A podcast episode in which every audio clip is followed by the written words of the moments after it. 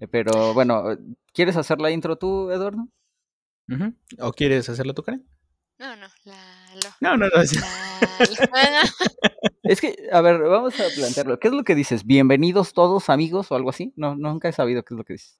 Bienvenidos, damas y caballeros, a un episodio más de su podcast favorito, 2 de 3. Mi nombre es Eduardo Juárez y chalala, chalala. Ya, ya entiendo, sí. Bienvenidos, Naciste damas y caballeros. Esa es la parte que me gusta, que nunca recuerdo.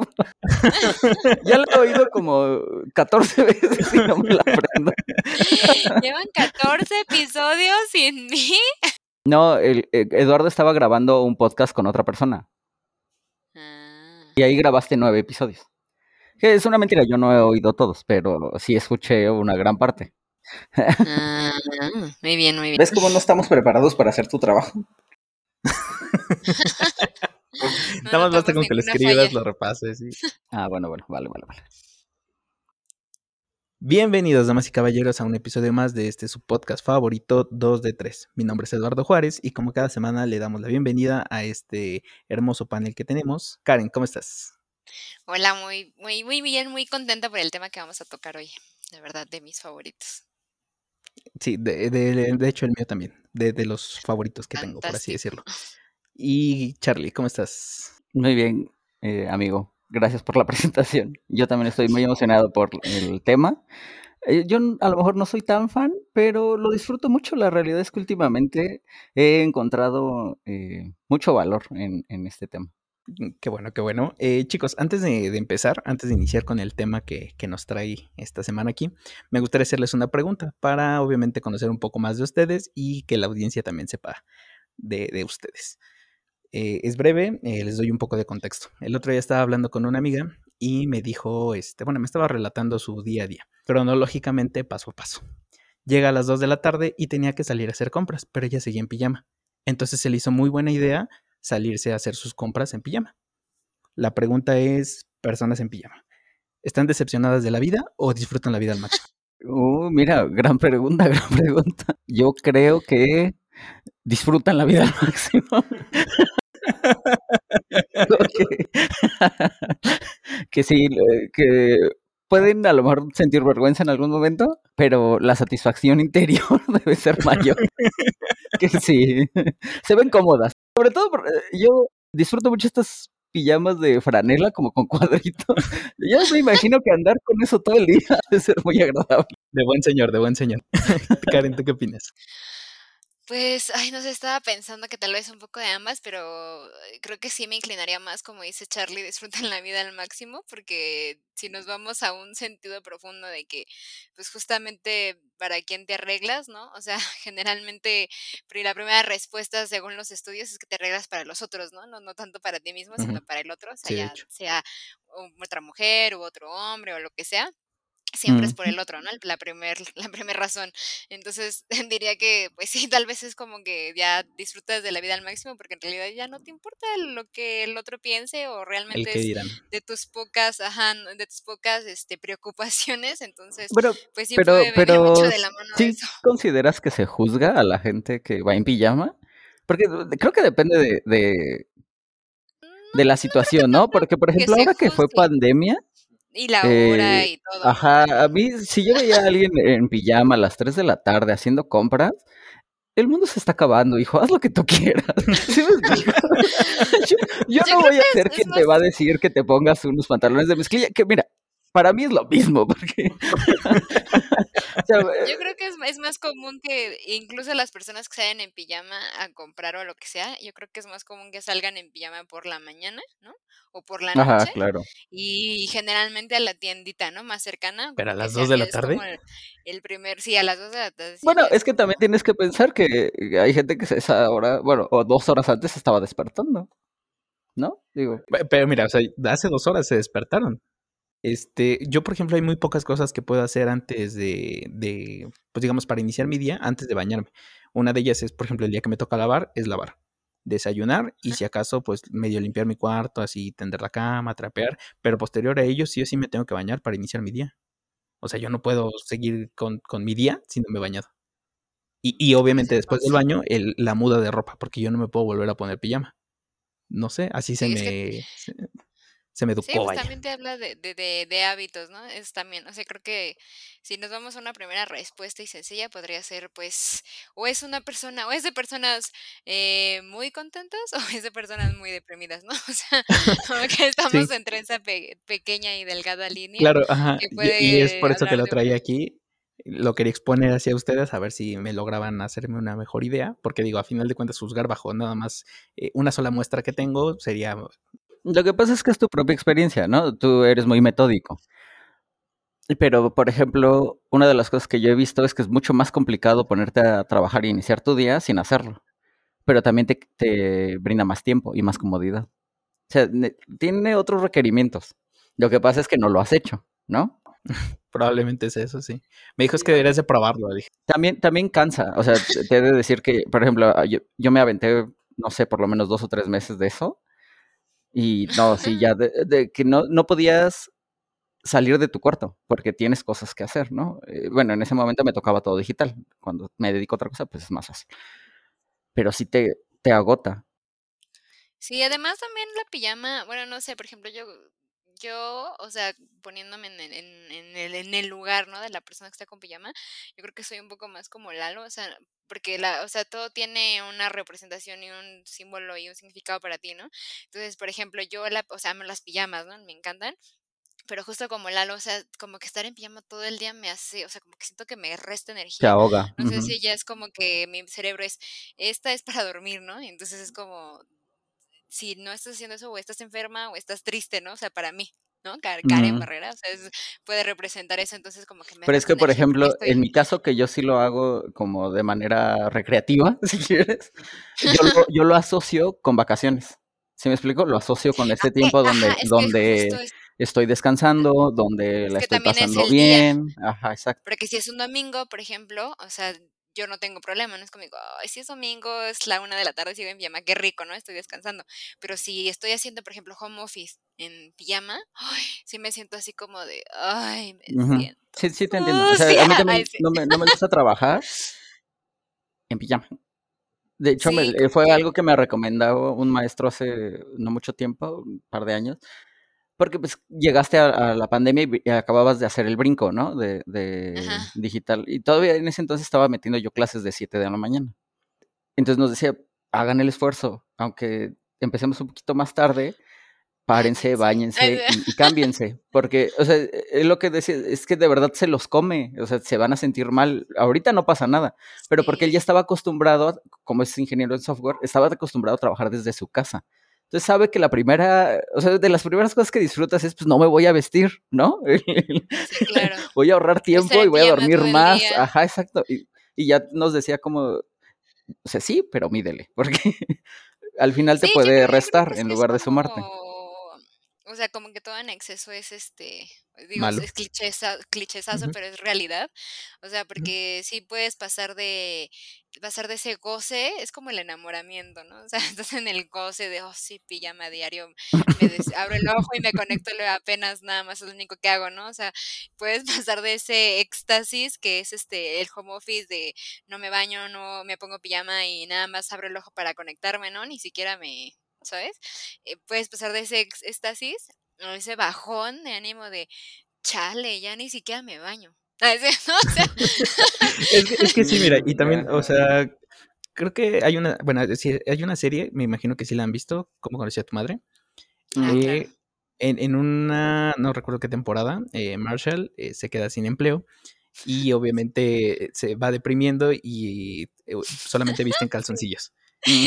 Lily, su esposa, después explica que conforme va aumentando su depresión, va aumentando el radio en el que él se mantiene en calzoncillos. Inició en su cuarto, posteriormente ya eran áreas comunes del departamento y creo que concluye yendo a, a cenar a un, este, Ah, sí, a, Sí, a- a un restaurante de hamburguesas, algo así. Entonces, ajá, exacto. Por eso es que planteó así la pregunta. ¿Esta persona está viviendo al máximo o está deprimida?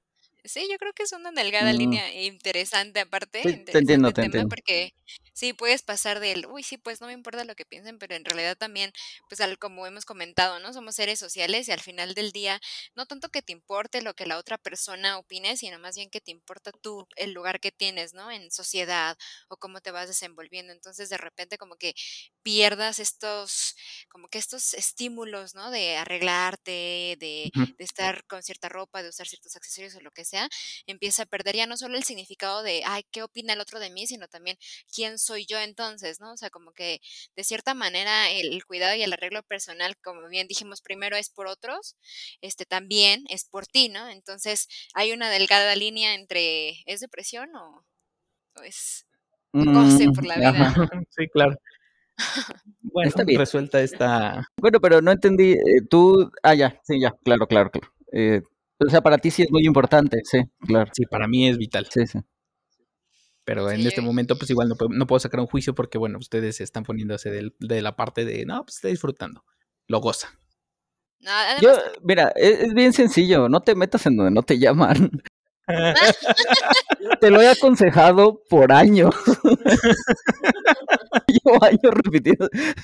Déjalo. chica. A, a menos que haya llegado, no sé, a una reunión contigo, no es algo que deberías de tratar. O sea, No, no, realmente no. Solamente me dio por, curiosidad. por ejemplo, si la, ves a, era lo que yo te decía, depende de la situación, ¿no? En la pandemia, en un supermercado, sea feliz, señora. O espero que no esté deprimida, esté feliz. No, O sea, como, haga lo que como quiera.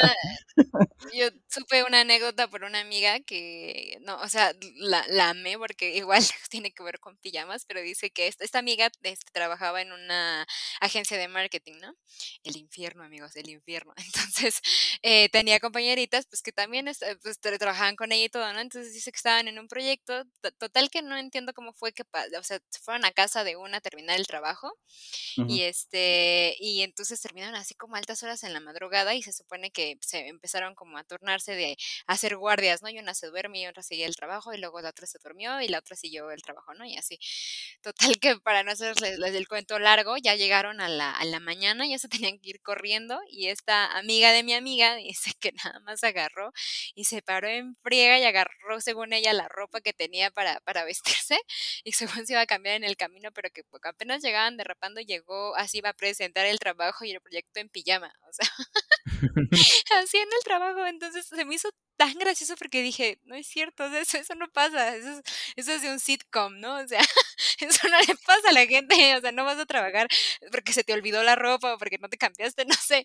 Entonces, igual ahí es la pijama, pero ya en otro contexto, ¿no? En el, en el trabajo. Y entonces, pues sí, o sea, la pijama es un, siento yo que es un traje así como de, ay, de descanso, de relajación, de que ya te vas a dormir y de comodidad, pero en ciertos contextos sí ya dices, chale, ¿no? Si está mal esta, esta morra o este cuate, ¿no? O sea, como Sí. que ya en ciertos contextos ya da un sentido de está en una crisis. No, no, y sí estaban en una crisis, en efecto, pero, pero sí, es, es muy gracioso como, o sea, la pijama de repente sí. en ciertos contextos puede hacerte parecer hasta deprimida, loca o no sé, todas sus variantes. Un Ah, bueno, sí. Ahora sí, ya eh, eh, solventada esta duda que teníamos, bueno, que yo tenía. Eh, sí, me parece eh, que ya podemos iniciar con el tema. Eh, Karen, guíanos, por favor. Bueno, pues esta, en esta ocasión vamos a hablar sobre las series, pero no eh, eh, un tema muy específico y muy interesante, que se trata de los rewatch. O sea, ¿qué nos hace a nosotros como espectadores eh, volver a ver una y otra vez una serie o una película también puede, puede ser, claro que sí, pero ¿qué, qué sucede detrás de esa acción de elegir lo que ya vimos, no solo una, no solo dos, no solo tres, sino cuatro, cinco, seis veces, o en mi caso hasta diez veces la misma serie, eh, cuando tenemos todo un catálogo y ya no solo de una Inmenso, claro. plataforma, ¿no? Sino de un buen de plataformas que ah, no solo, porque es curioso, porque no solo lanzan y lanzan nuevos productos, sino que además hay muchos nuevos productos que no necesariamente son nuevos, pero para nosotros sí, ¿no? Entonces, no solo tenemos estas nuevas, estas nuevas ofertas de estos estrenos, sino también series que quizás ya no son estrenos, pero que están ahí, listas para que las descubramos y que aún así nos hace decir, "Mm, no, mejor vuelvo a poner Friends, ¿no? Entonces, e, este es el, el tema del día de, del día de hoy, que por ahí le llaman rewatch, que pues es volver a ver. Y pues básicamente se trata de eso, ¿no? De cómo los espectadores eligen una serie una y otra vez sobre nuevas propuestas. ¿Ustedes qué piensan de eso, amigos? ¿Ustedes hacen esto? Sí, sí, yo por ejemplo, este, amo las comedias. Básicamente, sí, he visto muchas series que también me han gustado, pero no las he revisitado. Las que sí suelo hacer eso es básicamente con las comedias. Y creo que atiende a una cuestión sentimental. A que obviamente en su momento eh, nos llegamos a ver reflejados en el espejo del protagonista o de, pues sí, los protagonistas de esa, de esa comedia y en cierto momento te llegas a sentir igual de que, te sentías en ese momento y como que la revisitas como para, pues sí, por nostalgia, por decir, ajá, ¿cómo fue que reaccionó él a tal circunstancia? Y pues digo, es una práctica que, como dices, muchos llevamos a cabo, pero últimamente a mí me ha, me ha como sido contraproducente, porque las he revisitado muchas eh, series de, de este tipo y como que ya no me gustan tanto. Que es bastante común, ¿no? Eh, eh, no sé, yo ya había tenido contacto con el fenómeno, pero no, no había visto un estudio como tal, ¿no? Eh, como lo comentaba Karen. Y yo siempre pensé que era como visitar a un viejo amigo, ¿no? En ese sentido. y te digo, yo no, a lo mejor no tenía tanta experiencia con series, pero tenía otros, otras cosas que me gustaba, con las cuales me gustaba entretenerme, libros y demás. incluso videojuegos, ¿no? En este caso. Y a mí la experiencia se me hace similar bastante similar. Y digo, ahorita que, lo, que ya lo manejan como, como un fenómeno claro, me, sorprendió mucho lo común que es. O sea, la realidad es que yo no sabía que todo el mundo tenía un par de, de series que revisitaban todo el tiempo. Sí, fíjate que me encanta esto que dijiste de volver a visitar a un amigo, porque creo que es este, sí, o sea, es, la clave, ¿no? En realidad. Claro, existe el riesgo de que ya no te caiga bien. claro, sí. claro, sí, exacto. No todas, no todos pasan la, ya, no, ya no tiempo. ya no eres tan agradable. Sí, claro, pues creciste. Sí, pues, sí. Sí, claro. Pero ya, ya, me acordé que te les quería decir, pero dame un segundo. Fíjate, el, nombre del estudio me llamó la atención para que, mira, se llama La dinámica temporal y focal del reconsumo volitivo investigación fenomenológica de experiencias hedónicas repetidas. Ok. Y bueno, prácticamente hacen un resumen y tal. espero, espero que el término de Karen funcione mejor, porque Mira, me gustó el tuyo, estoy pensando llamar así al podcast. Eh, es por cierto de la Universidad de Chicago. Ah, mira, muy, muy buena, muy buena. Ajá, sí, o sea, comentamos eso, de que obviamente no, no todos pasan la prueba del tiempo. También obviamente sé que es injusto criticar la ignorancia del pasado con la sabiduría del presente, eso es un hecho, pero por mm, eh, eh, depende del tema, ¿no? Yo, yo siempre he dicho que sí sabían, lo que pasa es que estaba lo mejor. No, no, yo estoy de acuerdo con Lalo, e, eso es muy cierto, o sea, no, no puedes eh, juzgar a tu yo de, del pasado con, o sea, no puedes comparar, no puedes hacer comparaciones entre tu yo del pasado con tu yo del presente. Era, más o menos, o sea, más o menos. Mira, Hemingway decía que no tienes que ser superior a los demás, sino superior a tu versión pasada de ti. Mm. En esa parte está bien juzgarte y obviamente para ir viendo cómo vas evolucionando. A lo que me refiero es en cuanto a este tipo de contenidos, por ejemplo, vamos a tocar eh, Friends, que es, eh, pues vaya, una serie con la cual los tres, bueno, no sé si los tres hayamos disfrutado cuando la vimos, pero digamos que los tres la vimos. Yo tengo, yo tengo mi propia opinión, sí, a lo mejor no la disfruté tanto, de hecho, hubo un momento en donde eh, me era abiertamente molesto ver, eh, verla. Primero porque en gran parte estaba obligado a verla, eh, coaccionado también por Karen, gracias Karen. no, no, no, fue la novia, no, no me, de hecho ese me la No obligado, pero, pero sí no, no, no lo disfrutaba, ¿sí? Y, sí, no la viste por gusto propio. No, y no lo disfrutas, o sea, la realidad es que te enfocas en las cosas que no son tan agradables, ¿no? Y ahora que, que pues ya pasó tiempo, vimos otras series y demás, y hemos estado regresando a, ver Friends ocasionalmente. De hecho, creo que estamos planeando verla completa otra vez. Oh, sí lo estoy disfrutando. O sea, la realidad es que, por ejemplo, yo tenía un muy mal sabor de boca de, la de las primeras temporadas y ahorita no, no, me están molestando tanto. O sea, dije, ah, pues no, no lo detesto, ¿sabes? Mira, el ejemplo que te quería, que quería poner es este Chandler. Chandler es una persona agradable. Es ese amigo que todos quisiéramos. Estamos de acuerdo, es una buena persona. Y que, que muchos somos, ¿no? que yo muchos tenemos. Sí, claro. Eh, eh, pero, por ejemplo, el episodio donde sale su padre, él odia a su padre porque es trans. Ajá. El final del episodio, o sea, como que la moraleja que te da es de, bueno, pese a todo, quiere tu familia. Claro. Como de, ok, entonces, ¿era malo eh, ser trans? Es, por ejemplo, hoy día, después de toda la lucha que ha tenido el, el LGBT, TTQI, perdón si se me ha olvidado una sigla, este, ajá, o sea, ves ese episodio y si dices, uy, no sé, o sea, como que no envejeció muy bien. Que... Eh, pero yo creo que más bien no, no va del lado precisamente, digo, claro, lo podemos ver desde distintos eh, puntos de vista o, de, diferentes este, aristas, pero yo creo que más bien el asunto del personaje no era un conflicto porque, o sea, sí, obviamente su papá era, era trans y le causaba conflicto, pero más que por el hecho de ser trans, o sea, él como que proyectaba mucho el hecho de que lo avergonzaban sus papás, ¿no? O sea, ambos padres, o sea, no solamente el papá trans, sino también la, la mamá que era abiertamente, este, expresiva con su sexualidad, incluso era una escritora de, de novelas eróticas, etcétera, ¿no? Entonces, yo creo que sí, precisamente lo contextualizamos porque pues también hay que hablar de una inteligencia contextual, ¿no? O sea, en esa época, pues obviamente el ser abiertamente expresivo con tu, con tu sexualidad y más siendo una mujer era como que, ay, ¿no? O sea, como que de repente podría ser mal visto. ¿De, cuándo es esta serie? Eh, es de los 90? 94. Pero se extiende hasta los 2000, ¿no? Ajá, sí. llega, llega. Porque, porque reciente, reciente no es. Te lo comento porque, por ejemplo, para mí, o sea, en mi, en mi opinión, tiene mérito que, que hayas puesto a una persona trans en primetime. Bueno, no, ni siquiera sé cuál es el, el, el horario en el que... Aquí está la cuestión. Ajá, o sea, digamos, sí tuviste, tienes mérito por haberlo puesto, pero el cómo lo estás representando.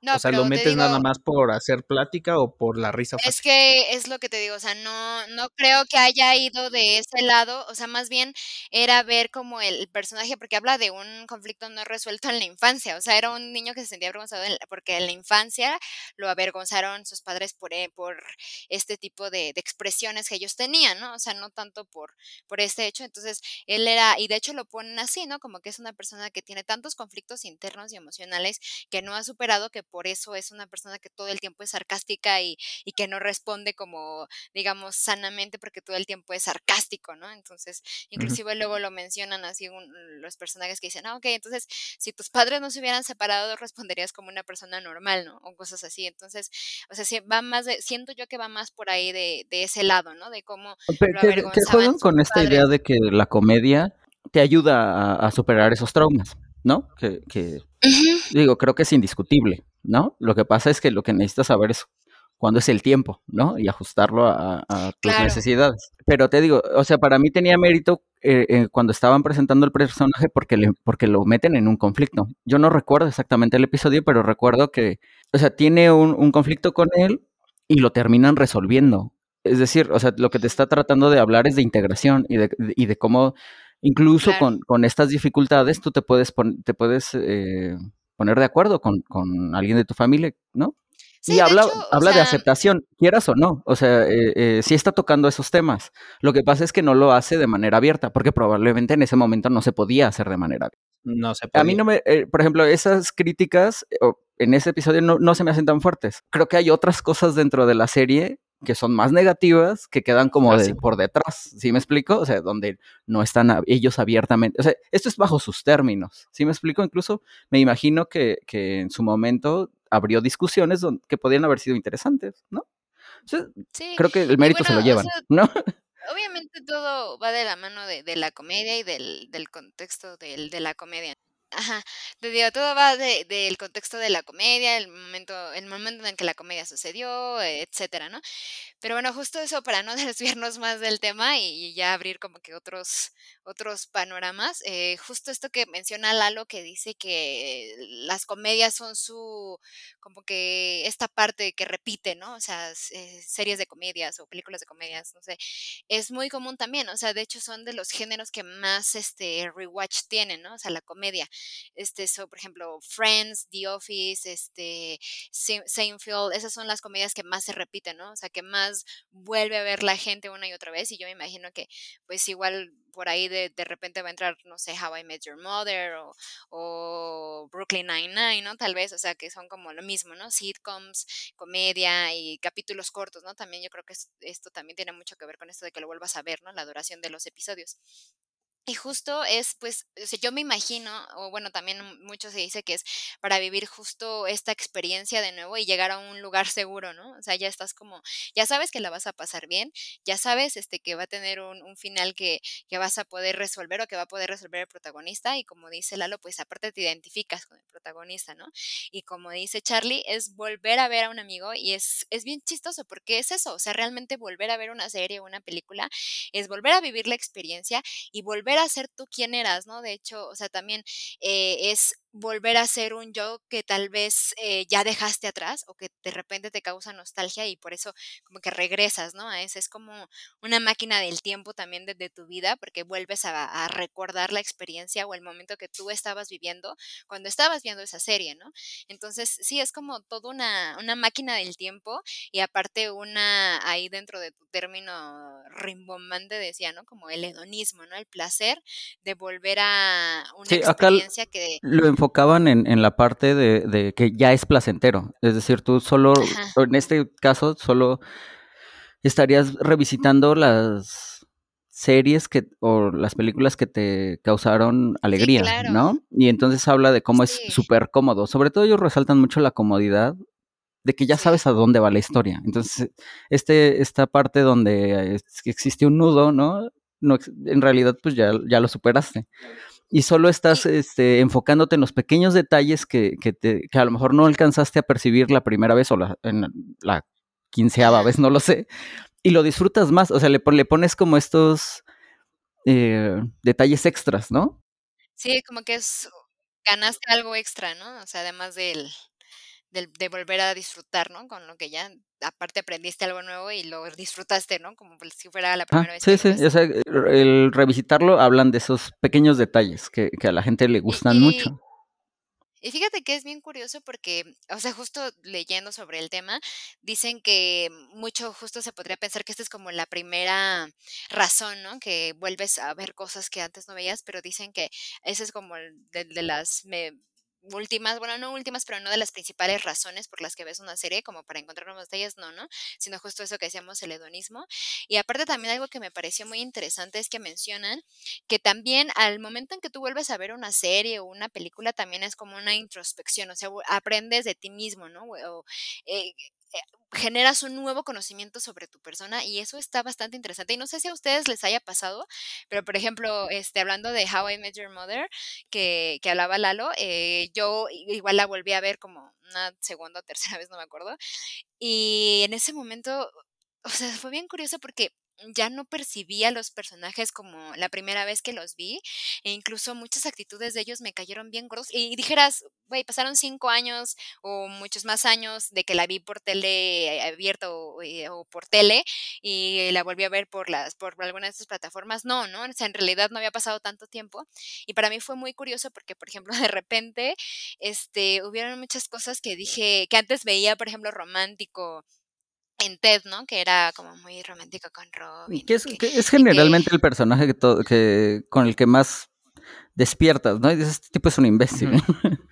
claro, sí. Sí, y aparte de repente es un, aparte medio acosador, ¿no? Por ahí, o ¿Medio?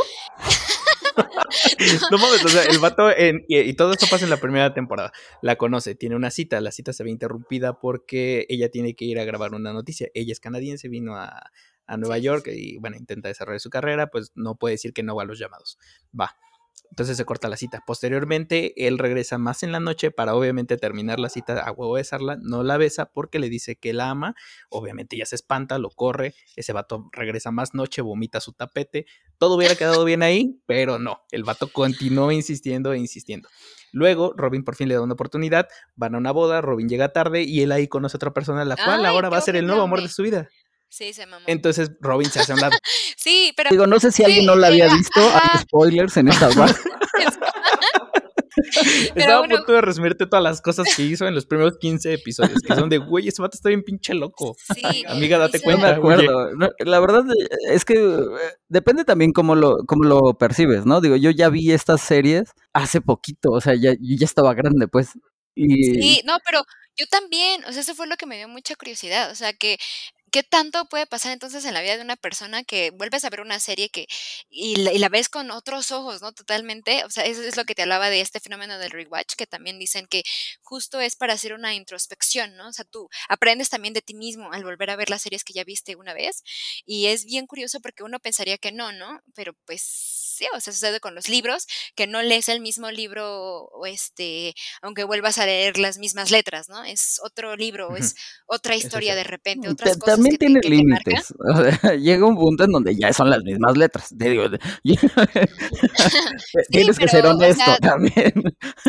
Y hay una introspección porque obviamente lees las cosas de diferente manera, ¿no? O sea, de, épocas en tu vida o ya no, digamos, edades, afecta, momentos. mucho el mood en el que estés en ese momento. Ajá. Entonces, mm. te digo, esto, esto es lo que también menciona, ¿no? Del, del rewatch, que también eh, ayuda o funciona como una manera de conocerte a ti mismo y aprender de ti mismo. Es, se me hace súper interesante también y pues también esa es la razón por la cual muchas series o películas que antes te gustaban ya no pasan la prueba del tiempo, ¿no? O sea, por ejemplo, yo, yo volví a ver, este, ahora que tuve, que vi que estaba esta serie Dawson's Creek, este, oh, no sé si la vieron ustedes. Sí, yo sí la revisité y dije, no, no, no pasé del cuarto no, es que... Horrible, horrible, horrible, o sea... es que yo no recuerdo qué, experiencias tenían ustedes con ella. Yo recuerdo que cuando pasaba, eh, de esta, estaba en cable, ¿no? Yo, es el único lugar donde la pude ver. No, en el y, también en el 5 incluso, Ah, ok. pero incluso en esa época, yo estaba chico, o sea, estaba yo viendo por primera vez Pokémon cuando, cuando pasaba los Creek, pero no era serio, o sea, sí sabías que eso no era como Friends, por ejemplo. ¿Sí me explicó? Que tenía como un toque más realista, si quieres. O sea, sí sabías que era, creo que salía en MTV, o sea, tú sabías qué tipo de producto estabas viendo. No, no, no, digo, eh, creo, pues según yo. No mi criterio todavía no estaba tan desarrollado. Yo como soy más joven que tú, Charlie, ah, como soy mucho más joven que tú. Pues, sí, es cierto, es cierto.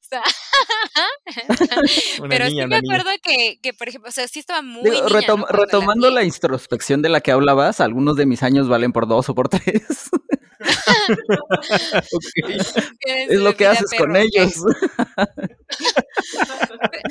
Pero sí, o sea, igual que Lalo, o sea, la, la, la intenté ver otra vez. Yo me acuerdo que, que, me gustaba mucho, ¿no? Y que inclusive era así como que, ay, sí, el drama, ¿no? Amoroso acá. Y entonces, pues de repente yo digo, ay, sí, tengo ganas de ver algo acá, ¿no? Romántico y etcétera. Y que me la pongo a ver pensando que iba a disfrutarla romántico, igual. Sí, o no, iba a ser un drama romántico, bonito acá, interesante. No, no, no. Igual que Lalo, o sea, no, te juro, ya el quinto capítulo era como, ¿de qué demonios? ¿Qué, qué, estoy viendo? ¿Y quién era yo? Yo, la recordaba mejor. es más, hasta James Vanderbilt yo lo recordaba más guapo, güey. sí, ajá, te juro. sí, sí les pasó eso. No, es que yo lo pensé.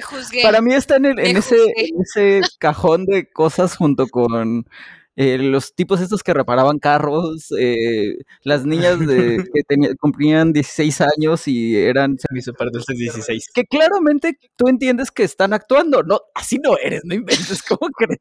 No puedes ser una persona tan horrible. No, yo sí, de verdad, eh, me decepcioné de mí misma, o sea, me juzgué, me critiqué y me perdoné, o sea, hace toda una crisis. Y me comprometí con mí mismo a volver a ver todo para ver si realmente era bueno o no. Exacto.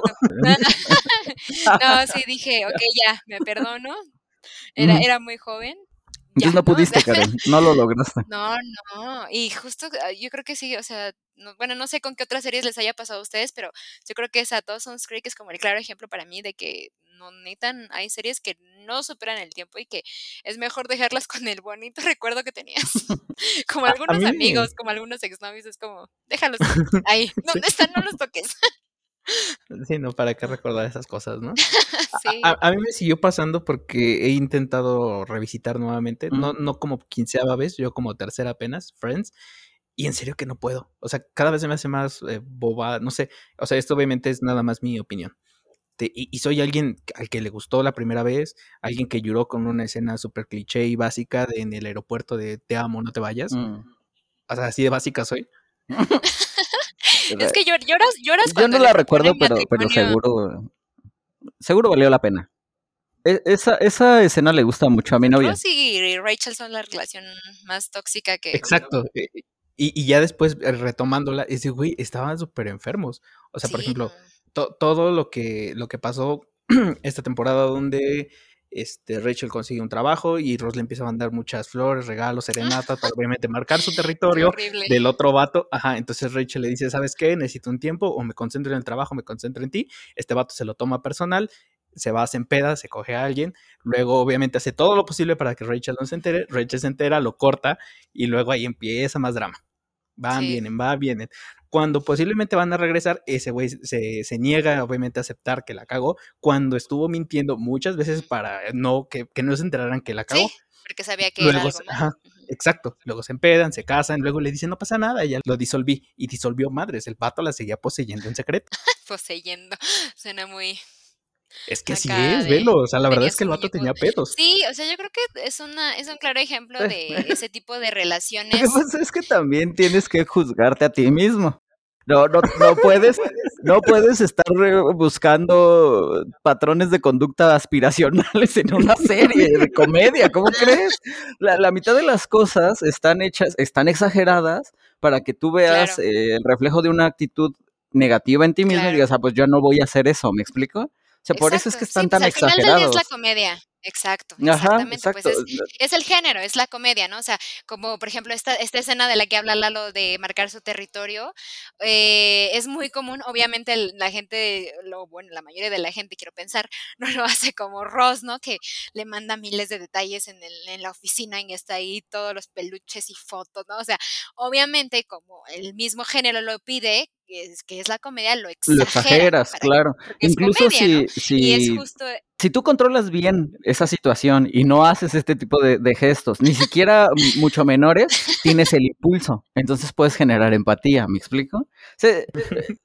la idea no es que hagas de Ross un modelo a seguir, ¿no? Claro que no. No, no, por supuesto que no. Y, creo que justo, o sea, esta escena, eh, eh, te digo, lo exagero porque el mismo género te lo pide.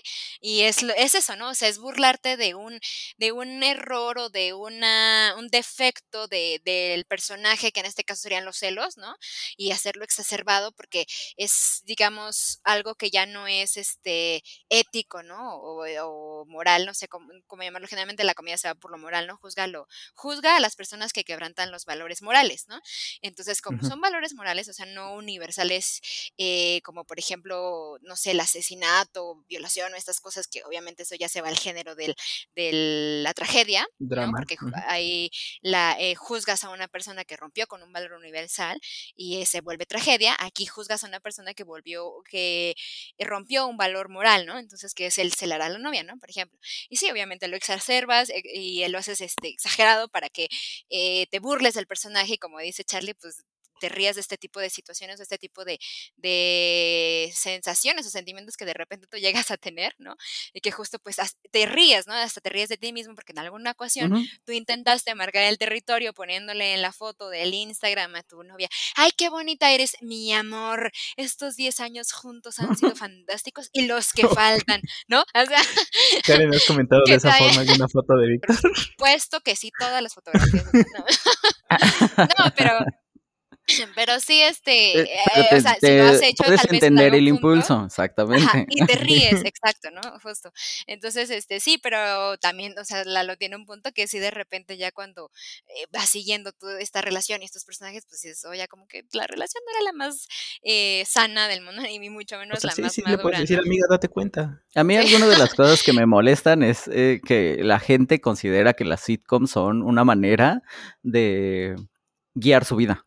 No, desde ningún punto de vista. es que es eso, especialmente la gente joven. O sea, no se trata de, emular, es que pero tampoco te puedo decir, eh, la comedia tiene que ser 17 eh, y más, o sea, ¿sí me explico? Pero sí los impacta, o sea, ahí tienes todo un tema para discutir. Sí, Y bueno, esto es cuanto a- al rewatch, ¿no? Pero, o sea, hablando también esto de, de como la, la nostalgia, ¿ustedes qué opinan del, de, por ejemplo, los reboots o los remakes? Que bueno, ya después hablaremos de esas diferencias, pero, o sea, ¿qué opinan de estos como eh, el efecto Mandalorian que por ahí leí, que es volver a ver lo mismo, pero de otra manera, ¿no? Que bueno, una cosa son los reboots y otra cosa es el efecto Mandalorian. El reboot es cuando lanzan de nuevo algo que ya se hizo, ¿no? Y lo lanzan de nuevo con nuevos actores, etcétera. O los Como remakes. todas las versiones de Betty la Fea que existen. Ándale, ándale, exacto, Mm, exactamente. ¿A poco hay varias? Eso no sabía. Ya. Sí, Está la y el colombiana, la remake mexicana en Nueva York. Ajá, y el remake es volver a hacer exactamente lo mismo, pero en otra época, ¿no? Y el efecto Mandalorian, pues ya entran aquí los spin-off o estas como versiones, ¿no? De, por ejemplo, Breaking Bad, ¿no? Que conocimos ahí a Saul, y entonces ya hicieron una serie de ese personaje, ¿no? Ujú. O ese tipo de situaciones. ¿Ustedes qué opinan de, de eso? ¿Son exitosas? ¿No son exitosas? Yo prefiero ¿Qué los sí? spin-offs. O sea, a mí yo- personalmente prefiero que tomes otra historia dentro del universo que estás generando y, y le des por ahí. Por ejemplo, a mí me gustó mucho esta de Better Call Saul. ¿Sí se llama así? Eh, Sí. Sí. Y eh, Mandalorian, digo, a mí me gustaba Star Wars. No, tan, no era tan fan. Creo que mi novia es más fan que yo. Y, y sí lo disfruté mucho. O sea, la realidad es que creo que es de las mejores cosas que he visto de Star Wars. Desde siempre. O sea, Sí. Ah, yo le tengo mucho cariño a la trilogía original. yo, le, yo vi la, la primera trilogía muchas veces y la recuerdo con mucho cariño. Pero sé que es nostalgia. No, o sea, yo les he vuelto a ver, no es para tanto.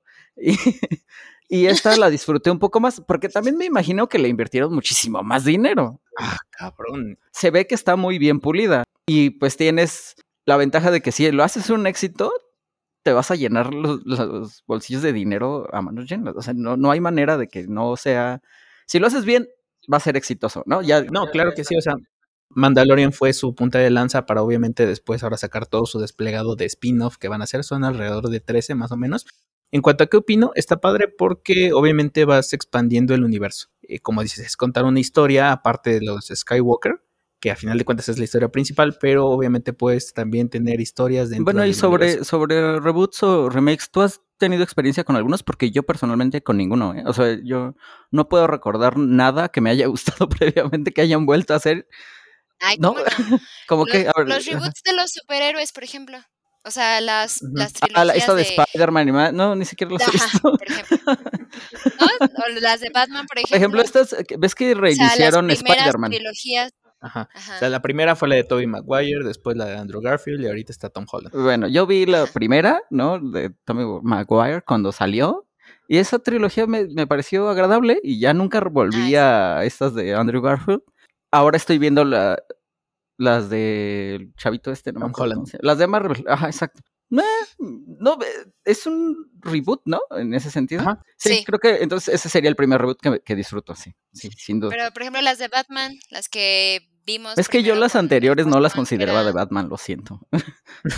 Es que sí, o sea, cuando los caricaturizaban tanto, Era, era como, era como, ah, pues alguien intentó jugar con mis juguetes y lo puso, y se grabó. Y y lo hizo, y se lo grabó.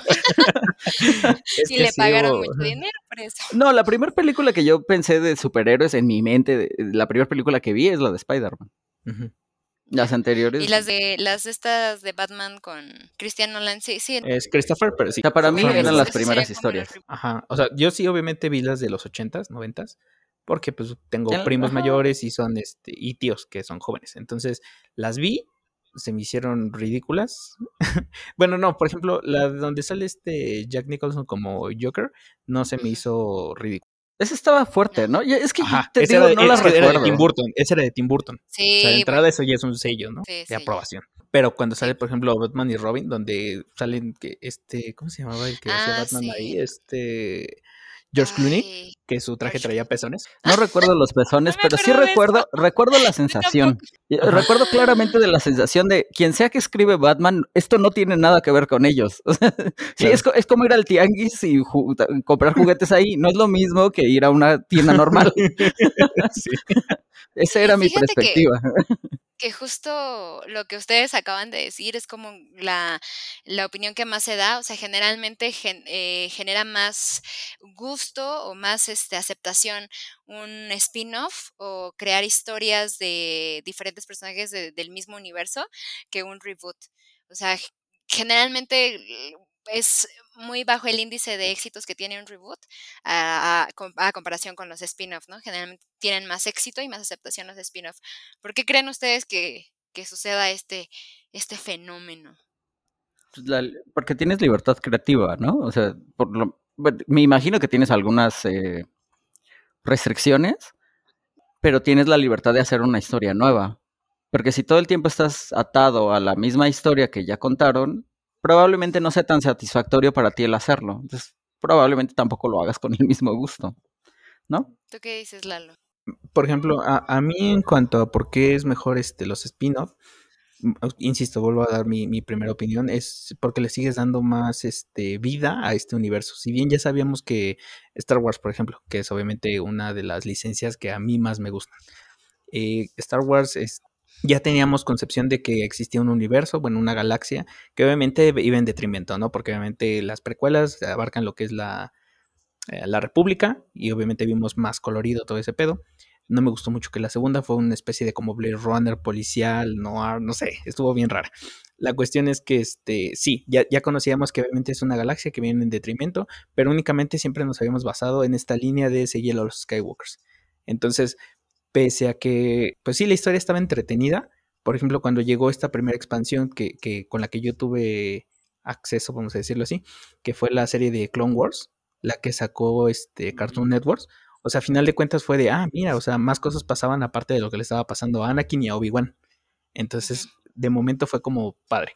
Posteriormente, ya después vuelven a, a, resacar esta serie, ya bajo, ya no era como tal Lucasfilm nada más, no recuerdo con quién salió en ese momento, todavía no era comprado por Disney, pero es, ya obviamente empezaron a contarte más historias, ya no nada más era como un puente narrativo entre una película y otra, sino que obviamente expandieron así bien cabrón el universo, obviamente conociste a personajes que, que se volvieron entrañables, por ejemplo, ahí es donde viene, de donde viene Ahsoka Tano. O sea, tan, tan importante se volvió en algo que en un principio no querían que fuera canon y después terminó siéndolo, que ahora pues ya salió tanto en Mandalorian como también obviamente va a tener una serie aparte de ella. Entonces lo que te digo es una forma de tanto crecer el, el lore de tu universo como a ti como espectador eh, te gusta porque te están dando también fanservice. Pero fanservice del bueno, porque también obviamente hay quien nada más te mete así cosas como, eh, no sé, algunas cosas de Marvel no me gustan porque tú estás esperanzado a que cosas de, los cómics eh, eventualmente están o, van a pasar a, lo que estás viendo en pantalla. Y Marvel abusa de eso porque ni siquiera las llevan como tal. O sea, nada más como que te dicen, mira, aquí viene y pum, de la nada ya no estuvo. Entonces ese es como fanservice del malo, creo yo. Pero por ejemplo, en Star Wars, en, en su múltiple gama de contenidos de spin-off, salvo por una o dos temporadas de Rebel que no me gustaron, lo, demás han sido como, pues, muy, muy aceptables. Sí, y justo, eh, pues eso es lo que habla, ¿no? Bueno, yo creo que también viene mucho de eso de lo que dices, que te genera, bueno, el fan service, no, no lo había pensado así, pero creo que es un excelente punto. Y además, pues también habla de, de que te da nuevo conocimiento, ¿no? Y mucho de lo que dicen del por qué no tienen mucho éxito los reboots o, los remakes es porque eh, la gente quiere ver lo mismo, ¿no? O sea, como que apelas a la nostalgia, pero ¿qué crees? Que la gente al final quiere ver lo mismo, ¿no? Entonces de repente si le cambias, pues no sé, que el personaje ya no es, no sé, ya no está en la época de los ochentas, o que eh, ya no tiene dos hermanos, sino ahora tiene uno, o que le cambies, no sé, algo, la gente de repente como que se siente traicionada, ¿no? Es como, no, así no era, ¿no? Entonces... ¿Qué es lo que te digo de la libertad creativa? O sea, al final del día no vas a dejar contento a todos. Porque alguien se lo pues imaginó diferente, porque, ¿no? Pasa, por ejemplo, cada vez que haces una un libro y lo pasas a película. Generalmente no es algo que guste. Y es peor, ¿no? Porque, o sea, justo en una serie que ya viste y que te gustó y que causó tanto, de que, que, que generó tantos fanáticos, de repente, o sea, ya todos vimos, o todo ese, e, ese, esa gama de fanáticos ya vio el personaje, cómo era, cómo hablaba, cómo se desarrollaba, etcétera. Entonces, de repente, ver al mismo personaje, entre comillas, pero con otra cara, con otro tono, en otra época, de repente es como, no, así no era, ¿no? Entonces, sí, es lo que dicen mucho de, de, ese fenómeno, ¿no? Que justo el reboot de repente no pega tanto porque eh, al final del día lo que quiere el espectador es ver lo mismo, ¿no? O sea, es que en eh, mira, tenemos esa discusión ahorita en cuanto a la nueva película de Spider-Man. O sea, ¿cuánto no ha salido que, ay, es que Tom Holland no es el Spider-Man que me representa? Pues, ¿y a mí qué? ¿A mí qué? ¿A mí qué? O sea, yo no la hago. Ajá, o sea, yo, yo obviamente también, exacto, tuitealo y ya. Yo, yo crecí viendo al Spider-Man de Tobey Maguire. Obviamente fue con el primero que vimos. O sea, pero también tenía sus cosas desagradables. Yo lo vi bailando, ah, fue horrible. ¿De qué veo? Ah, sí, sí, o sea, la tercera fue. Pero es la cuestión. muchos Es que ese fue mi Spider-Man. Me encanta cuando baila. A mucha gente le gusta mucho. Luego, obviamente, pues sale la de Andrew Garfield. También la vi, también me gustó. Hay muchas cosas que, que, que me gustan de cómo lo retratan. Y bueno, luego salen las de Tom Holland. Y pues digo, si bien no me encantaron, tampoco es como que me desagrade. Y ahora obviamente está toda esta discusión de quién es el mejor que esto y lo otro. Digo, obviamente no hay puntos de comparación porque obviamente son eh, salieron e, en, épocas tanto muy distintas por el hecho de los efectos especiales que se podían utilizar en ellos. Desde ahí, pues obviamente no, no hay punto de comparación. Obviamente el de Tom Holland pues ya está en un universo que obviamente ya tiene reglas establecidas. Estaría, estaría injusto que lo compararas, ¿no? Porque Ajá, tiene pues muchísimos más recursos. Es como comparar a, a distintas personas, ¿no? O sea, porque inclusive la misma historia no es la misma porque y no son el mismo personaje porque están rodeados de diferentes personas, o sea, inclusive las novias, las galanas que tienen, o sea, son diferentes, ¿no? La, la familia con la que están, el, el, el ambiente donde crecieron, o sea, es prácticamente hablar de diferentes personas, o sea, porque eh, vienen de ambientes familiares diferentes, están rodeados de, personas diferentes, inclusive creo que a uno le va menos peor que al otro, ¿no? O sea, creo que al que le va peor es al de Toby, el de Toby que a todos los otros dos. O sea, como que sí están... O sea, híjole, es que al de Andrew se le murió Gwen. Ah, bueno, sí, eso estuvo. O sea, sí. No, no, no me recuerdes porque me, me, me haces yo, he visto pedazos, pero ¿sabes por qué decidí no verla? Tiene, tiene un enemigo eléctrico, ¿te acuerdas? Ah, sí, Electro. No, hombre, y ese lo van a traer de regreso para la nueva. Se me, se me hizo muy malo y dije, bueno, pues si lo haces bien. Lo hicieron muy cómico. Ajá. Sí. Y, eso obviamente le quitó muchos puntos. Y, además estaba en el trailer. Ajá. Entonces fue, fue como dije, ah, bueno, pues esta no es una de Spider-Man que yo quiero ver. Es como las de Batman. sí. Sí, claro, pero pues sí, no, yo creo que es injusta la comparación, como, como bien dicen ustedes, o sea, no, prácticamente estamos hablando hasta de personas diferentes, ¿no? Pero sí, creo que justo de los reboots que más éxito podría decir, o podría yo pensar que han tenido éxitos, es justo el universo de los superhéroes, ¿no? O sea, como que son los que más han sabido manejar este, este recurso del reboot. Digo, no necesariamente que todos hayan sido un éxito, pero sí, este, creo que son de las mejores, este, que han sabido como que ahí manipular este, este recurso, ¿no? Y es que no era tan difícil porque, o sea, eso ya lo veías en, los mismos cómics, o sea, existe un multiverso dentro de los cómics, entonces simplemente basta con que te dijeran, ah, este es otro universo y ya. Sí, es, es, fantástico, o sea, es, increíble el pretexto, me parece bastante, no sé, inteligente porque aparte, pues es justo una teoría que de repente se maneja, ¿no? En la vida real, ¿no? O sea, no es como que realmente sacado como de la ficción como tal de, de, de, de los superhéroes como tal de que ahí puede volar, hay otro universo, ¿no? Sino que realmente ya de repente se basa como que en teorías este, que nosotros mismos nos hemos planteado en, nuestro, en nuestra propia realidad, ¿no? En la existencia de mundos paralelos. Entonces me parece fantástico este, que ya, o sea, que simplemente ese sea el pretexto de, o sea, cállate, es, otro Spider-Man, punto. y eso también atiende obviamente al cómo ha ido creciendo o evolucionando la, la sociedad, porque inicialmente, si los superhéroes tenían un, un inicio así súper eh, ¿Marcado? Pues no, no, no marcado, ¿no? Quiero decir que obviamente no estaba basado en la ciencia. A partir de los ah. ochentas es que obviamente viene este como refresh que le dan a, toda, a todos los, los cómics y obviamente los empiezan a hacer más apegados a, a la realidad. Por ejemplo, ahí es donde Banner ya tiene este contacto con los rayos gamma, que anteriormente pues no era así. Mm. O sea, muchas Sí, sí, cosas se- sí. Se, les fueron dando así como el, el giro de, ah, ok, ahora vamos a hacerlo de una forma científica, que ni siquiera es cierto, ¿no? Porque digo, si te pica una araña reactiva, lo más seguro es que te dé cáncer, no superpoderes. Sí, claro. Sí, eh, más sí te entiendo, sí eh, te entiendo. probable es que pierdas una mano y sí. Pero están tratando de hacerlo eh, eh, que se acerque más a la realidad, es lo que tú dices, ¿no? Ajá.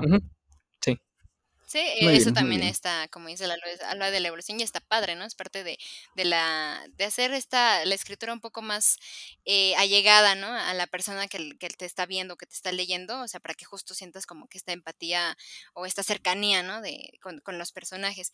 Y creo que eh, precisamente por eso no existe eh, tal éxito en otras series que no son como más de fantasía o de ficción en cuanto a los reboots, porque por ejemplo, no sé si ustedes llegaron a ver una serie igual viejísima, éramos muy bebés, yo creo. eh, bueno, no, no creo, éramos muy bebés, esta serie de Los Años Maravillosos. Sí, ¿Sí la, sí la ubican? sí, sí la. Bueno, no la quiero revisitar eh, por lo mismo, no quiero, No, no quiero ay, no, toparme con sí. lo de Dawson. Ah, no, yo sí la revisité y es- está linda, ¿eh? O sea, sí, digo, me costó mucho trabajo porque la verdad es que no, no he podido encontrar este más capítulos, o sea, realmente es muy, eh, está muy difícil acceder a ella, pero sí me revisité creo que como los primeros tres capítulos y todavía, bueno, por lo menos estos tres, muy bonitos y todavía dije, ah, sí, me, me encantó, ¿no? Pero justo apenas lanzaron un reboot de esta serie que la verdad para qué les miento no sé muy bien en qué época esté este, situada, pero justo la de Los Años Maravillosos era pues de un chavito que, bueno, de un adulto que recuerda su vida de Infancia. chavito en, Ujú. en, ajá, en, en esta época de la Segunda Guerra Mundial y, y el movimiento de los hippies y todo, todo este rollo. Y pues no sé cómo la, la vayan a hacer ahorita, la verdad desconozco. Pero si te soy muy honesta, ni siquiera quiero averiguar, o sea, es como, no, o sea, no lo hagas, o sea, ni siquiera veas el casting, o sea, siento que justo para mí, en, en, en esta serie, por ejemplo, en especial, que también le tengo muchísimo eh, cariño, y justo pues es esta de de la nostalgia, de, ay, ¿no? O sea, eh, todo lo bonito que aparte la serie de por sí ya es nostálgica, ¿no? En su trama, per se. Entonces, eh, como que saber que iba a haber este reboot, para mí fue así como de no hay manera, es que es un tesoro, o sea, es como, ya, eso ya fue, es, es, es hermoso, es bello, pero no lo vuelvas a tocar porque va a ser un Frankenstein. Yo, yo lo que creo es que tiene mucho que ver con, con la otra vez, la libertad creativa que tienes. Este es un tema súper recurrente, sobre todo en videojuegos, porque cuando hay una secuela, lo que quieren es lo mismo, pero quieren más contenido, ¿no? Entonces siempre estás en este, Exacto. en esta batalla donde, bueno, ¿qué les doy? ¿Cómo los hago felices? Una pandilla de necios, eventualmente todos se pelean, ¿no? Yo siempre he creído que tú como artista, porque es una actividad artística, sí tienes que tener contacto con tu, con tu público, con, con, a quién, claro. con quién te estás comunicando. Pero es indispensable que tengas la libertad suficiente para que el producto que estás haciendo sea lo que tú quieres hacer, no lo que una pandilla de muchachos en internet está diciendo que deberías o no deberías de hacer. Tienes que tener el valor suficiente como para entender que puedes fracasar. Aun cuando ya eres un éxito, puedes volver a fracasar. Y no pasa nada siempre y cuando seas eh, lo suficientemente congruente con lo que tú quieres hacer. Es, es una visión compartida por un lado, tú estás haciendo algo que yo voy a disfrutar mucho, y por el otro lado, yo, tú esperas que yo te dé el dinero para que tú puedas disfrutar tu vida lo suficiente. Pero aquí ya no nada más depende de una persona, porque, por ejemplo, tú como creador estás ah. consciente de que llevas esta línea narrativa, pero obviamente también dependes mucho de, del capital, el estudio. Que realmente a quién le va a hacer caso, a ti que obviamente. Claro, pero es que tú, tú como creador trabajo. lo tienes que defender. Ajá, pero, o sea, por ejemplo, ahí tenemos el caso de lo que le pasó a J.J. Abrams con la nueva trilogía de Star Wars, la primera, pues, fue básicamente una estrella de la muerte 2.0. Luego viene este, los últimos Jedi. Y ahí a mucha gente no le gustó, obviamente, cómo terminó la trama. Entonces, lo sacan, traen a otra persona. No es cierto. Eh, la primera la llevó J.J. Abrams. La segunda no recuerdo quién la llevó. No, no me acuerdo bien cómo se llama este hombre. Pero para la tercera traen de regreso a J.J. Abrams. Y obviamente te trae de regreso al emperador. Y, ay, o sea, la verdad es que ya la perdí totalmente ahí. O sea, tanto Kylo Ren en, al final de la segunda eh, tuvo esta emancipación de decir ya no voy a depender de nadie más y no sé qué. Y a la siguiente le traen un Sugar Daddy y dice sí, acepto. ¿Sabes? O sea, E, entonces, aquí va la cuestión, por mucho que, que, tú te comprometas con tu producto, que a final de cuentas no fue malo, pero como a la mayoría no le gustó, como dices, esta pandilla de niños en internet empezó a decir, no me gustó, no me gustó, y obviamente el estudio se retractó, y qué hizo, pues trajo al, a otro director para que obviamente hiciera lo que el fandom quería, pero pues a final de cuentas quedó un Frankenstein que a nadie le gustó. Y, y ellos van a tener que pagar el precio porque lo, lo, sacaste y luego lo tuviste que regresar, pero para la tercera probablemente ya no quería hacer el trabajo. ¿Sí me explico? O sea, todos esos detalles cuentan. Bien, ellos pudieron haber respaldado su trabajo, porque a lo mejor iba para algún lado, nunca vamos a saber por qué lo corriste. No sé, yo creo que ya llega un punto en el que el producto es tan, o sea, cuando un producto tiene tal éxito y que ha sido aceptada por tanta gente que ya el producto mismo se vuelve ya, creo que es, ya es propiedad de los fans más que de. Es que sí, realmente, o sea, por eso George Lucas creativo. fue que vendió a final de cuentas todo Star Wars, porque él ya se había cansado de la carta de los fans, de quiero que hagas esto, y quiero que hagas esto, y quiero que me case yo en tal película con esta mujer. O sea, sí fue como de, ay, ya, chingas madre, voy a dejar de hacer películas, y llegó Disney con un chequezote y dijo, jalo. Sí, exacto, o sea, yo creo que ya se Sí vuelve, lo entiendo, pero o sea, tú tienes se... esa responsabilidad. ¿Sí me explico? O sí, sea, pero, o sea, al final del día, o sea... Si no, a lo mejor no tienes lo que se necesita sea, para hacer una obra de ese calibre. Sí, yo creo que es muy, o sea, sí tiene, no sé, o sea, es muy complicado, ¿no? Arriesgarse por, o sea, como a, a, tanto como puede ser una, una venta asegurada, ¿no? O una ganancia asegurada en el sentido de que vas a tener gente que la va a querer ver y te la va a comprar. También este, tiene esta contraparte de que corres el riesgo de que genere muchísima, eh, no sé, eh, no sé cómo llamarlo, genere muchísima decepción, ¿no? De a tal grado que incluso quieras, pues sí, destruir tu mismo producto, ¿no? O sea, ya sea como, híjole, chin, ¿no? O sea, e inclusive también generas pues esta desatisfacción en los, en los, en los fans, en los usuarios, de decir, chale, me hubiera quedado con, lo que ya había visto, ¿no? o sea, entonces sí. sí. o sea, ya se vuelve Digo, como y obviamente estas malas decisiones también dan pie para que existan los spin-off. Disney se quiso olvidar totalmente de la saga Skywalker y dijo, vamos a empezar a hacer mini historias dentro de este universo. Y chingue su madre. Te decía, es la manera más ¿Eh? fácil de poner un, un límite entre, entre la gente y lo que las expectativas estas necias, porque quieres lo mismo, pero quieres que sea diferente porque necesitas más cosas que ver, ¿no? Entonces, ¿qué es lo que hago? Pues abro una nueva línea y hago otra cosa y ya.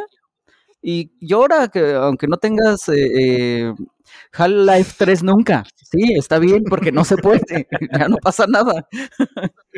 Sí, y, y es, es, es, interesante porque justo viene de la mano de, de, lo que hablábamos, ¿no? Que no solo te involucras tú tanto como espectador con una serie, con una película, que ya no solo se trata de ver la serie o la película, ¿no? Sino que también se trata de ya parte de tu vida.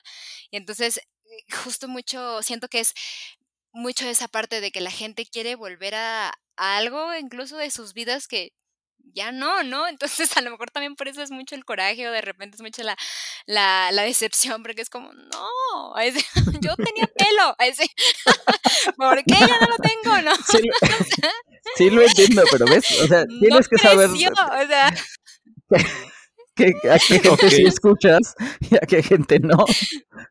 Sí, claro, o sea, solo hablo como de, de Además que también, que mucha si gente... Tú, si tú tienes ya una obra publicada que, que le gustó a las, a las personas, pues generalmente eso genera un voto de confianza hacia ti mismo, ¿no? Tú puedes decir, pues no soy un artista tan mediocre. Digo, si, si le dio la vuelta al mundo, pues algo de haber hecho bien. ¿Por qué no te tendrías la confianza de decir, bueno, pues igual y lo puedo repetir? Y ya. Y si no, pues ya ni más. Pues sí, pero pues porque justamente yo creo que... que es la, bueno, ya, según ya yo, la confianza que te da el que abras una nueva vertiente. Porque dices, bueno, pues aquí, ¿qué tanto me puedo equivocar? Es otra vez empezar de cero, ¿no? Y al final sí les funciona. Es los casos de éxito que más ves. ¿Como cuáles? Como de Mandalorian, ¿no? Ah, los spin-off, ya. Sí, claro. Sí, sí, sí. Sí, inclusive pues también hay muchas series, ¿no? Que no precisamente son un, un, reboot, pero por ejemplo estas series que tienen una primera muy buena temporada, ¿no? Y de repente... Y luego no puedes alcanzarlas, sí. Híjole, no.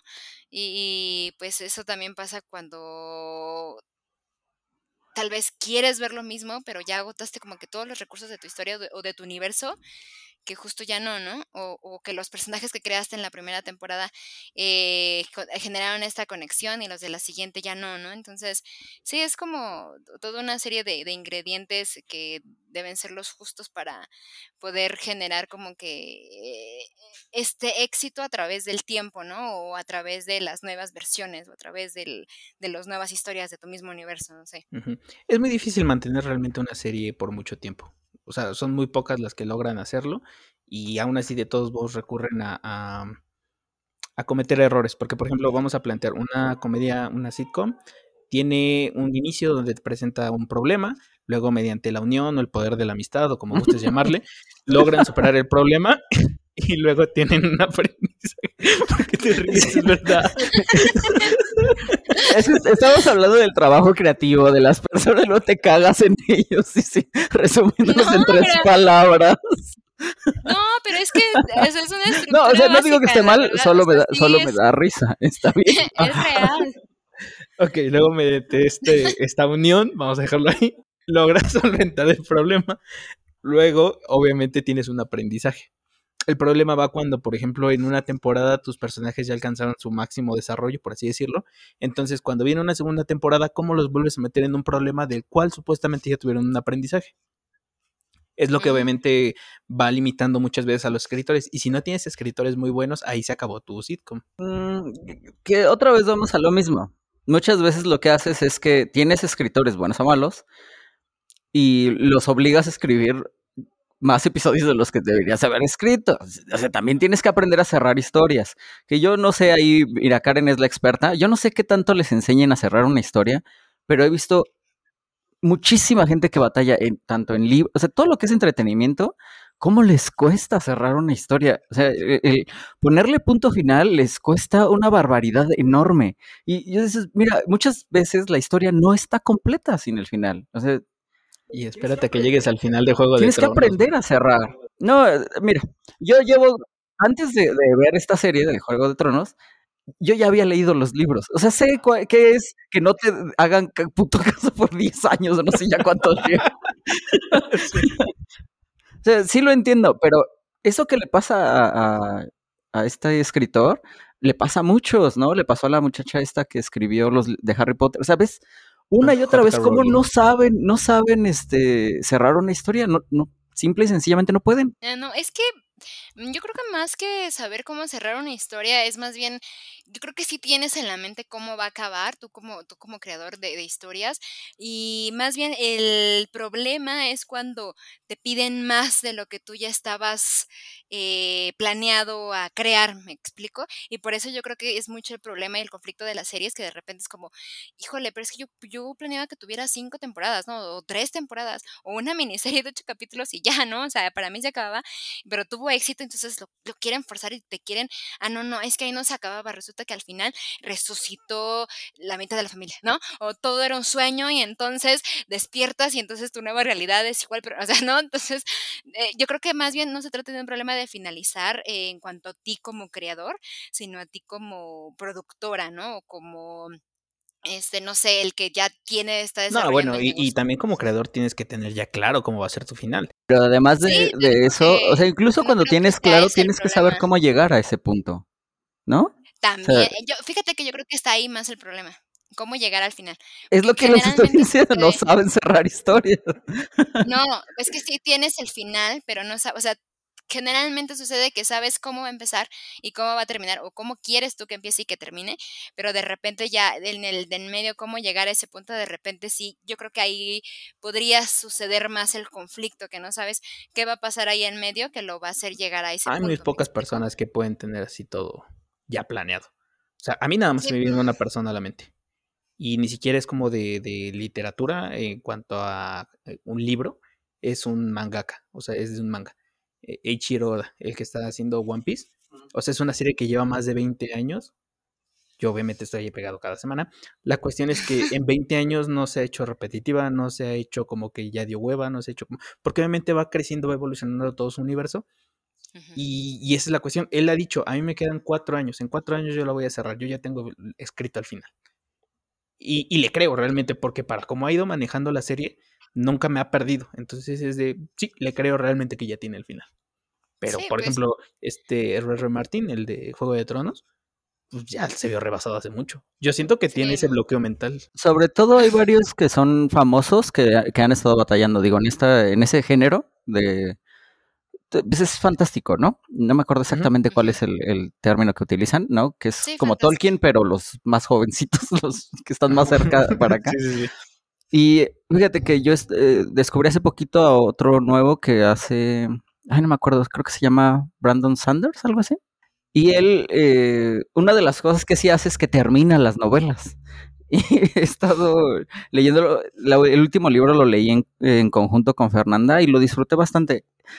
Y, y en este mundo en donde no quieren terminar nada y siempre es, si me pones dinero, eh, eh, te voy a aventar Voy a otros tres libros más, ajá.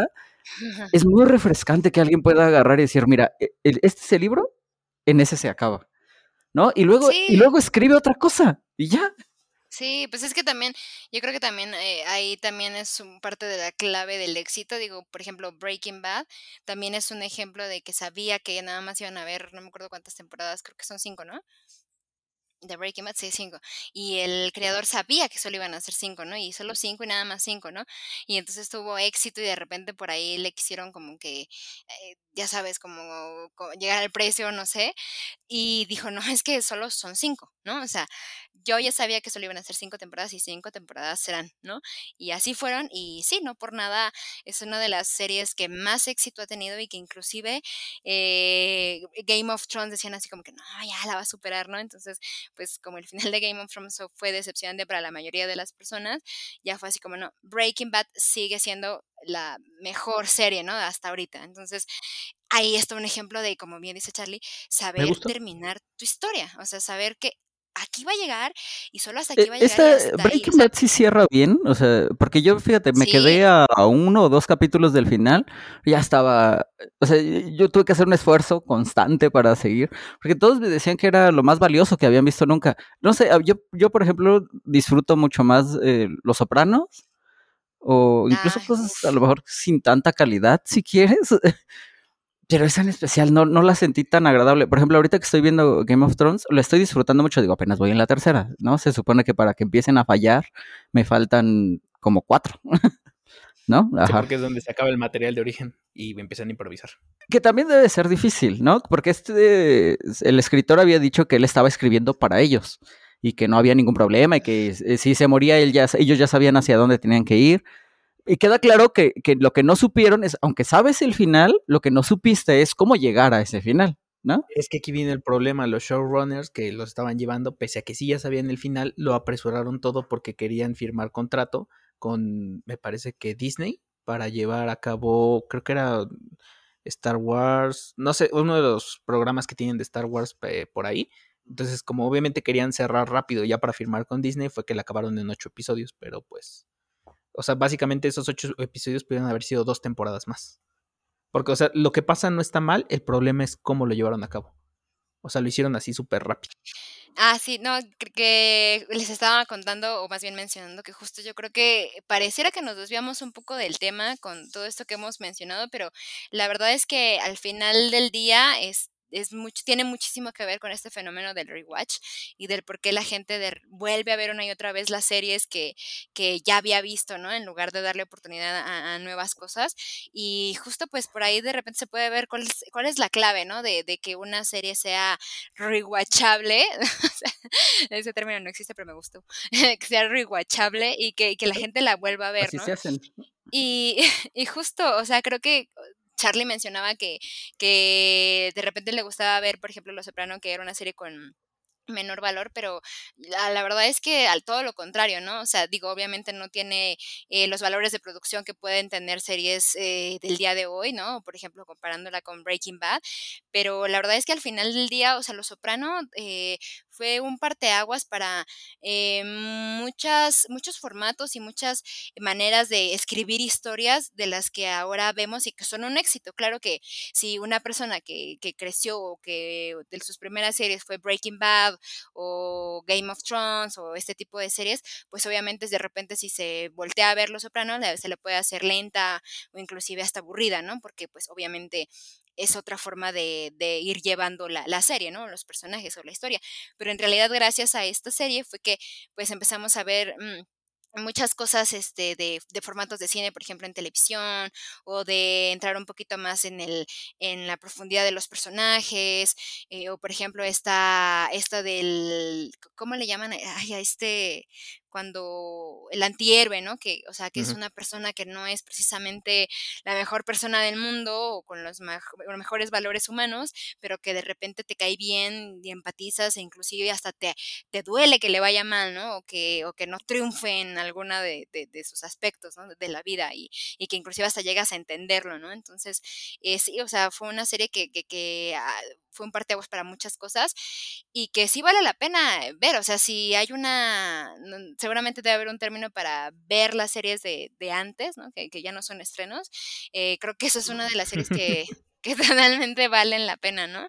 Y, y sí, o sea, eh, no sé si yo, por ejemplo, volvería a ver Breaking Bad, precisamente por lo mismo que hablábamos que no es comedia, entonces como que la sufrí muchísimo y al final pues para mí fue así como súper crudo, ¿no? Entonces sí es algo que, que, me gustó mucho, que disfruté y que se me hace que es una de las eh, mejores series que he visto, pero que no volvería a ver porque, o sea, también no, o sea, me gusta sufrir, pero no, no tanto.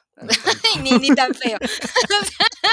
Entonces, mejor nada más sufro cuando Chandler este, le está ocultando a Mónica que le quiere pedir matrimonio porque ya sé que va a acabar bonito, a sufrir todo el tiempo con Jesse y Walter White. Está sufriendo, ¿no? Que es lo que, yo te decía.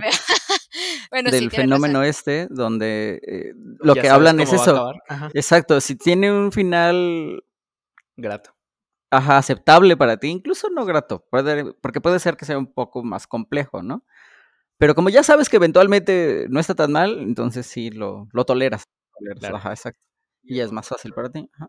Pues bueno, yo para como concluirlo, sí, síganlo haciendo. Realmente, mira, por ejemplo, incluso si, si van a revisitar. Ah, mira, se, se, me olvidó decir esto. Ahora que dices esto, uno de los puntos es que parece ser que todo esto empieza, o sea, lo del estudio y demás, porque parece que a la gente le daba culpa. ¿Ustedes sintieron culpa en algún sí. momento? Ah, sí, también eso. Sí, yo siento culpa todos los días de mi vida, Charlie. O sea. Básicamente soy culpígena. Pero bueno, eso es algo ¿Pero que culpa en qué sentido? O sea. En un diván. Es de, sí, yo, yo, también leí de eso, que sí, o sea, la gente siente culpa porque justo no ve eh, los nuevos productos que tiene a la mano y que, y que se puede sentir como una especie como de, híjole, no estoy aprovechando eh, mis recursos o mi tiempo o lo, o lo, que pago, etcétera, ¿no? O sea, como que ese tipo de, por ahí va la culpa de, de, ay, estoy viendo otra vez lo mismo cuando puedo ver otra cosa, ¿no? Sí. Como sí, si estuvieras perdiendo el tiempo, ¿no? Yo, a mí me hace mucha gracia este, esta Ajá. idea de que estás perdiendo el tiempo. ¿Para quién? Es mío. Ah, exacto, o sea, puedo aventarme viendo 60 horas Juego de Tronos. Lo único que o... dice si el tiempo fue valioso o no soy yo. Claro. No, no, no, entonces yo no, no me siento culpable. No, yo tampoco. Era lo que, digo, se me olvidó porque creo que nadie, bueno, no entiendo por qué tú sí, Karen. Sí, yo sí, yo podría sí. sentir culpa por eso. O sea, Bueno, pero según es que yo, además... a menos que lo estés haciendo en tu trabajo, Karen, donde sí te debería dar culpa, aunque sea una poquita. Fuera de eso, ¿cuál es el problema? No, Ninguno. pues, Ah, ¿sabes qué? Sí, sí sería un problema. ¿Qué, ¿Qué onda con esta gente que no deja de ver Betty la Fea? O sea, métete a Netflix y Betty la Fea nunca sale del top 10. Pues es lo mismo, ¿no? Les gusta tanto. Ellos, ellos sí deberían de sentir culpa. Vean cosas mejores. Vean Los Soprano, vean Mad Men. No sé. Sí, te diré, por ejemplo, yo conozco gente que no te dice, pero ama en secreto Betty la Fea. O sea, yo ni siquiera la he visto. Y Sí. hay un montón de gente que me puede hablar un montón de cosas. Yo ni siquiera sabía que había varias. No, o sea, mira, yo sí la vi de niño. Ajá. Ahora que, que la subieron a Netflix, una de mis tías que tú conoces se puso a verla. Yo de repente pasaba y, ah, ese episodio estuvo bueno, me siento. Ay, Y sí, ya. la Pero de ahí. Entonces sí te gusta. Tú O sea, sí tiene valores. que- No, pero, pero yo no la revolví a ver ni una, ni dos, ni tres veces porque es lo que te digo. O sea, no Por sí mismo. top 10. O sea, no tuviste el valor de ponerle tú al, al play. ahora, soy, ahora soy un cobarde, Dios santo. Sí, estás como mi hermano que de repente se creía otra cuenta y decía, ay, es que vi eh, Betty la Fea o X cosa en la cuenta de mi novia y... Y sí es un tema, eso sí, ¿sabes por qué? verla, pero, pero no quería que Porque yo le presto mi cuenta. a uno de mis amigos, ¿no? Y, y, y entonces él se metía a mi cuenta a ver cosas. Y yo le decía, güey, a mí me interesa que me, sugi- que me sugieran cosas que me interesen a mí. Chidas, Haz otra, a- o sea, métete Sí, a tu cuenta y ahí ve las cosas. Y a, a la fecha, de repente yo veo cosas como eh, Betty la el Fea. piso es lava, sí. haz de cuenta. No, nunca he visto la Betty la Fea, pero o, o películas de estas que, que son super clase B. Y dices, pues entonces es porque te da pena, ¿no? Porque, ¿por qué otra cosa? Y sí le, le dije, pero nunca, nunca le volví a... Ajá, ándale. Velas en tu cuenta. Esos yo no los he visto.